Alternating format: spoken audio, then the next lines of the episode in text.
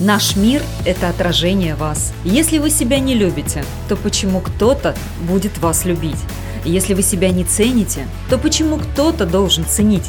Приведу вам пять признаков нелюбви к себе.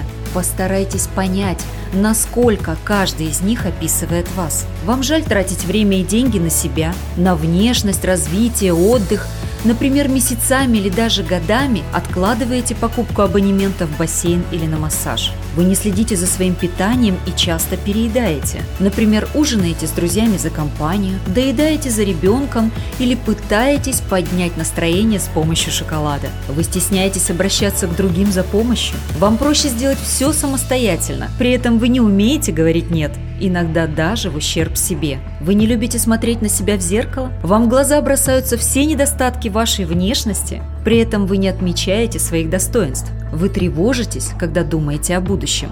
Если в каких-то пунктах вы узнали себя, м-м, есть повод задуматься. Вы даже не представляете, сколько проблем возникает от нелюбви к себе и низкой самооценки. Давайте решать их вместе –